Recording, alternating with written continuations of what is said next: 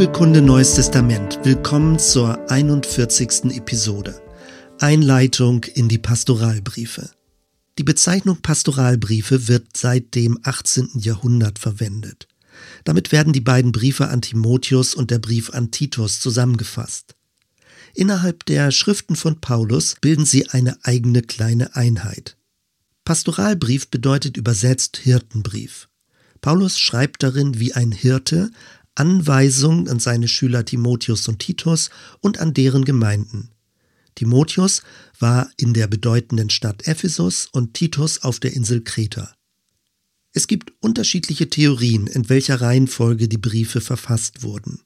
Möglicherweise zuerst der erste Brief an Timotheus, dann der Titusbrief, welcher ganz ähnliche Inhalte behandelt, und zum Schluss der zweite Brief an Timotheus. Das liegt daran, dass Paulus den zweiten Timotheusbrief laut Angaben aus dem Gefängnis kurz vor seinem Tod schrieb. Er ist im Stil einer testamentarischen Mahnrede verfasst. Die anderen beiden Briefe sind in ihrer Form eine amtlich-briefliche Instruktion an eine Einzelperson. Auch wenn Timotheus und Titus offiziell die Adressaten waren, ist der Brief für einen größeren Leserkreis gedacht. Indem man sich mit Timotheus und Titus identifiziert, wird man mit in das Geschehen hineingenommen, wie der Apostel Paulus mit seiner Autorität seine Schüler anleitet. Insofern sind die Pastoralbriefe auch exemplarische Unterweisungen an die nächste Generation der Gläubigen. Seit Anfang des 19. Jahrhunderts wird allerdings angezweifelt, ob wirklich Paulus der Autor der Pastoralbriefe sei. Diese Zweifel gründen sich auf eine Reihe von Beobachtungen. Zum einen wird in den Pastoralbriefen eine deutlich andere Sprache als in den gesicherten Paulusbriefen verwendet, wie zum Beispiel den Galater oder den Römerbrief. Dazu kommt, dass Ereignisse berichtet werden, wie Reisen und ein Gefängnisaufenthalt, die sich nicht mit anderen Überlieferungen in Einklang bringen lassen. Am stärksten wiegt aber das Argument, dass die Themen, die in den Pastoralbriefen behandelt werden, sowohl einen anderen Fokus haben als die ursprünglichen Paulusbriefe, als auch einen anderen Kontext der Gemeinden voraussetzen. Offenbar ging es darum, die Gemeinden in der zweiten und dritten Generation durch mehr Ordnung zu stabilisieren und gleichzeitig Irrlehren abzuwehren. Das ist der Grund, weshalb eine Mehrzahl von Auslegern die Pastoralbriefe um das Jahr 100 nach Christus datieren. Paulus jedoch ist vermutlich im Jahr 64 oder 67 in Rom hingerichtet worden.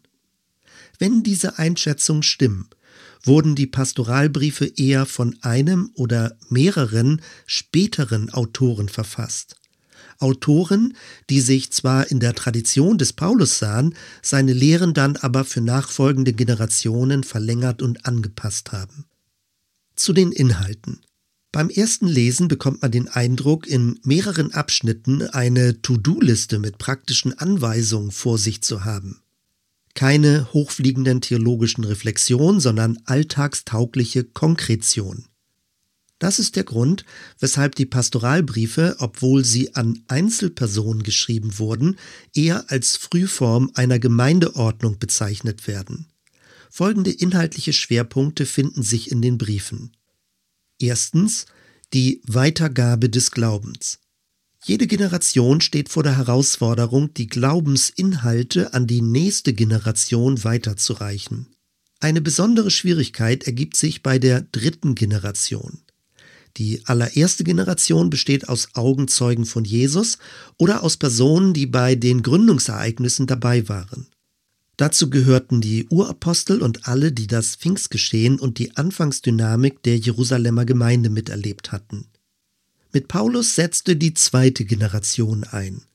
Er war dem irdischen Jesus nicht mehr direkt begegnet, jedoch erschien ihm später der Auferstandene. Danach transformierte Paulus den noch stark jüdisch geprägten Glauben der Urgemeinde in die griechisch-römische Welt. Ausgangspunkt war die Gemeinde in Antiochien, die sich im Laufe der Zeit zu einem Missionszentrum entwickelte. Die zweite Generation hatte zwar noch Kontakt zu den Augenzeugen und Gründerinnen, war aber selbst am Anfang nicht mit dabei. Bei der dritten Generation ist es nun so, dass diese alles nur noch vom Hören und Erzählen kennt. Gläubige der dritten und der weiteren Generation lasen zwar die apostolischen Briefe, hatten aber keinen direkten Kontakt mehr zu den Urereignissen. An der Schwelle zur dritten Generation stellt sich mit besonderer Dringlichkeit die Frage, welche Inhalte weitergegeben werden sollen und wie der ursprüngliche Glaube lebendig bleiben kann. In den Timotheusbriefen wird die persönliche Weitergabe betont. Und Paulus erinnerte Timotheus daran, dass schon seine Großmutter Lois und seine Mutter Eunike die Grundlagen für seinen Glauben gelegt hatten. Zweitens, gesunde Lehre und Abgrenzung zu Irrlehren. An mehreren Stellen spricht der Apostel von geistlicher Gesundheit, insbesondere von einer gesunden Lehre, die aufbauend wirkt. Er spricht von einem guten Kampf, von guten Werken und von einer guten Schöpfung. Immer wieder betont er das Gute, das uns in Christus geschenkt ist und demgemäß wir leben sollen. Damit grenzt er sich zu verschiedenen Irrlehren ab. Welche Art diese Irrlehren waren, lässt sich nur indirekt aus den Briefen erschließen. Zum einen scheint es judenchristliche Strömungen gegeben zu haben, die eine bestimmte Befolgung der jüdischen Gebote einforderten und die anhand von bestimmten Schriften eine Reihe von unnützen Spekulationen anstellten. Paulus weist dieses als nutzlos für eine gesunde Gemeindeentwicklung zurück. Zum anderen scheint es enthusiastische Strömungen gegeben zu haben. Sie betonten die bereits geschehene Auferstehung der Gläubigen und leiteten daraus ab, dass zum Beispiel heiraten und ein gesellschaftlich integriertes Leben unbedeutend seien. Besser wäre es, asketisch zu leben. Paulus entlarvt unter dieser frommen Oberfläche eine negative Einstellung zum Leben und stellt dem das Gute der Schöpfung gegenüber. Drittens eine erste Ämterstruktur und Ordnung der Gemeinde. Timotheus und Titus bekommen von Paulus die Anweisung, in den Gemeinden offizielle Leitungsämter zu etablieren. Der Begriff Älteste hat hebräischen Ursprung und meint ein Leitungsgremium aus erfahrenen Christen. Älteste gibt es immer nur in Mehrzahl. Daraus wird später die Leitungsstruktur eines Presbyteriums abgeleitet. Der Begriff Bischof dagegen kommt aus dem Griechischen und meint Aufseher. Gemeint ist weniger ein Kontrolleur von oben, sondern ein Draufseher, also jemand, der das Ganze überblickt. Bischöfe gibt es in Einzahl. Vermutlich bestand ihre Aufgabe darin, mehrere Gemeinden zu überblicken. Der Begriff Diakon meint Diener. In den Pastoralbriefen wird daraus ein eigenes Amt. Als Jesus seine Jünger schulte, sprach er noch davon, dass jeder ein Diener, also ein Diakon sei. In der Apostelgeschichte begegnet uns dann in der Urgemeinde die Differenzierung zwischen Apostel und Diakonen. In den Pastoralbriefen nun werden die Begriffe Älteste, Bischof und Diakone verwendet. Jedes dieser Ämter konnte nur aufgrund einer vorbildlichen Lebensführung ausgeübt werden. Man wurde durch Handauflegung in das Amt eingesetzt und es war denkbar, dass man für den Dienst entlohnt wurde. Hinter der Ordnung der Gemeinde steht das Bild einer geordneten Hausgemeinschaft. Kirche ist das Haus Gottes oder besser der Haushalt, die Haushaltung Gottes. Und dieses Haus gilt es durch ein gutes vorbildliches Leben und eine gesunde Lehre aufzubauen. Sehen wir uns nun einige schwierige Themen in den Pastoralbriefen an. Erstens die sogenannten Haustafeln. Das waren Listen für rechtes Verhalten.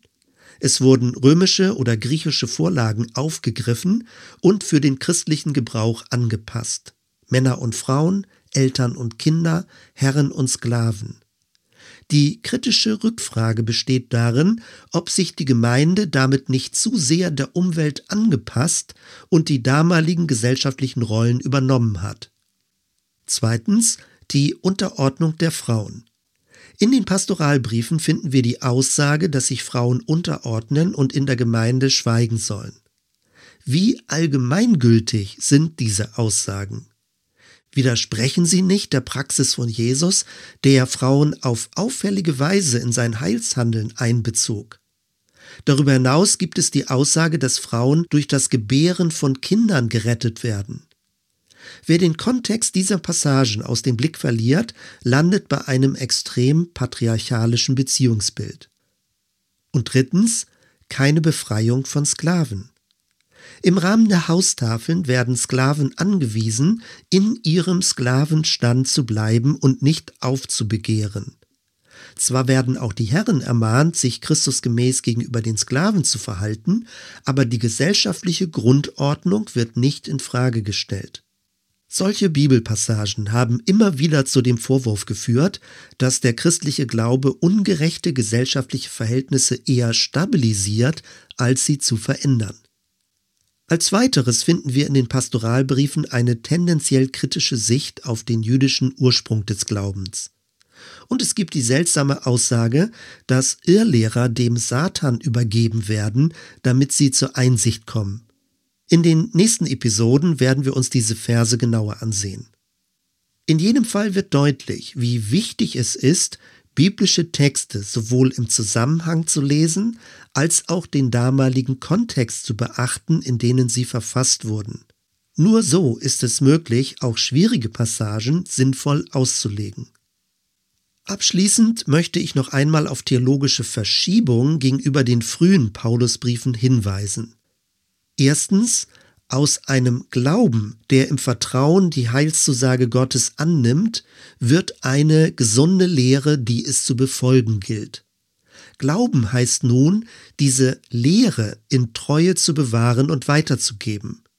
Der direkte Geistbezug zum Auferstandenen tritt in den Hintergrund. Zweitens, aus vernetzten Hausgemeinden werden größere Ortsgemeinden. Diese benötigen offenbar eine gewisse Ordnung. Verhaltensregeln und Leitungsämter werden eingeführt. Möglicherweise kommt es zu diesen Entwicklungen, um destruktive Außeneinflüsse abzuwehren. Drittens, von funktionaler Geistbegabung zu einer Ämterstruktur. Der frühe Paulus hat eher die verschiedenen dynamischen Dienstrollen beschrieben wie Apostel, Propheten, Evangelisten, Hirten und Lehrer, der sogenannte fünffältige Dienst. Es war eine charismatisch funktionale Leitungsstruktur. In den Pastoralbriefen entsteht dagegen ein System von Amtsträgern, die sich weniger durch Begabung als vielmehr durch eine moralisch vorbildliche Lebensführung auszeichnen sollten. Viertens, die Bedeutung von Frauen wird zurückgedrängt. Beim frühen Paulus finden wir eine nahezu selbstverständliche Teilhabe von Frauen in seinem Missionsdienst. Jetzt aber wird die Unterordnung, das stille Lernen und das Aufziehen von Kindern betont. Fünftens, in den Pastoralbriefen gibt es zwar einen Rückbezug auf Jesus, aber auch die Lehre des Paulus wird nun normativ. Jesus ist das Urbild, Paulus das Vorbild. Die Aufgabe des Bewahrens bezieht sich auch auf das, was Paulus gelehrt hat. Und sechstens, von einer Endzeitstimmung zur gesellschaftlichen Beständigkeit. In den Pastoralbriefen wird nicht mehr mit einer unmittelbaren Wiederkunft Christi gerechnet. Stattdessen wird empfohlen, sich auf gute Weise in die Gesellschaft zu integrieren und dauerhaft im Glauben treu zu sein. Mit diesen theologischen Akzentverschiebungen vor Augen wird die Frage nach der Autorenschaft der Briefe ganz neu bedeutsam. Wenn tatsächlich Paulus der Autor war, wie nach wie vor einige Ausleger annehmen, dann müsste Paulus seine theologischen Ansichten deutlich geändert haben. Die Pastoralbriefe wären damit eine Art Vermächtnis des Apostels und hätten eine hohe Autorität, auch gegenüber frühen Briefen an die Korinther, die Galater und an die Römer. In dieser Weise wurden sie für viele Jahrhunderte von der katholischen Kirche gelesen und gedeutet. Wenn dagegen die Pastoralbriefe von Schülern des Paulus unter seinem Namen verfasst wurden, stellt sich die Frage, ob diese das Anliegen des Paulus richtig wiedergegeben haben. Nicht selten lässt sich bei Schülergenerationen die Tendenz beobachten, dass allgemeinere Gründungsprinzipien zu Regelkatalogen umgewandelt werden und dass eine dynamische Anfangsoffenheit in eine strukturierte Ordnung überführt wird. Können wir dieses Phänomen auch bei den Pastoralbriefen beobachten? dann wären die Pastoralbriefe bereits ein innerbiblisches Verkirchlichungsphänomen und sie würden das weite Heilsangebot von Jesus und die breit angelegte Theologie des Paulus auf unangemessene Weise verengen. Dieses ist eher die Sicht von manchen evangelischen Theologen. Wir werden darauf in einer der nächsten Folgen zurückkommen. So weit erstmal. Wir hören uns bei der nächsten Episode. Bis dann.